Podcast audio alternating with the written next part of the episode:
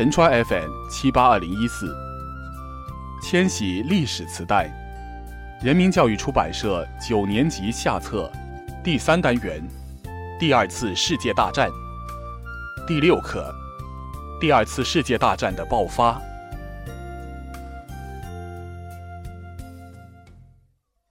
慕尼黑阴谋。希特勒上台以后，德国大肆扩军备战，还吞并了奥地利。却没有受到国际社会有效的抵制和制裁。德国的侵略野心进一步膨胀，又把侵略矛头指向捷克斯洛伐克。当时，英国和法国希望以牺牲捷克斯洛伐克的利益，求得一时太平。一九三八年九月，德意英法四国政府的首脑在德国的慕尼黑签订协定，规定斯洛伐克必须在十天之内把苏台德等地割让给德国。历史上称这一事件为慕尼黑阴谋。二十世纪三十年代，德国、日本和意大利法西斯在世界各地不断进行侵略活动，这些侵略活动使西方大国的利益受到一定损害。西方大国对法西斯国家的侵略不满，但又害怕法西斯国家的战争讹诈，他们想将祸水东引，把德国的侵略矛头引向苏联。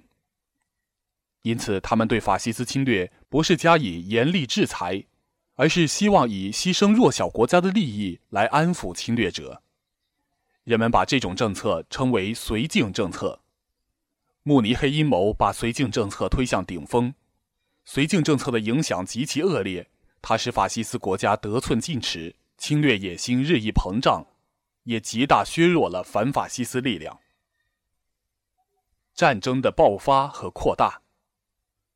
一九三九年九月一日，德国军队对波兰发动了突然进攻，英法再也无路可退，只得对德国宣战。第二次世界大战全面爆发。一九四零年四五月，德国又向欧洲西部发动了大规模进攻，很快占领了包括法国在内的西欧和北欧许多国家。英国也遭到德军飞机的猛烈轰炸。在此期间，意大利也加入德国一方参战。一九四一年六月，德军掉头向东，发动了对苏联的侵略战争。不到几个月时间，德军便占领了苏联的大片国土，直逼苏联首都莫斯科。苏联军民在斯大林的领导下英勇抗击侵略者，使德军占领莫斯科的企图没能得逞。一九四一年十二月七日凌晨。日本军队出动大批飞机不宣而战，偷袭太平洋美军基地珍珠港，重创美军太平洋舰队。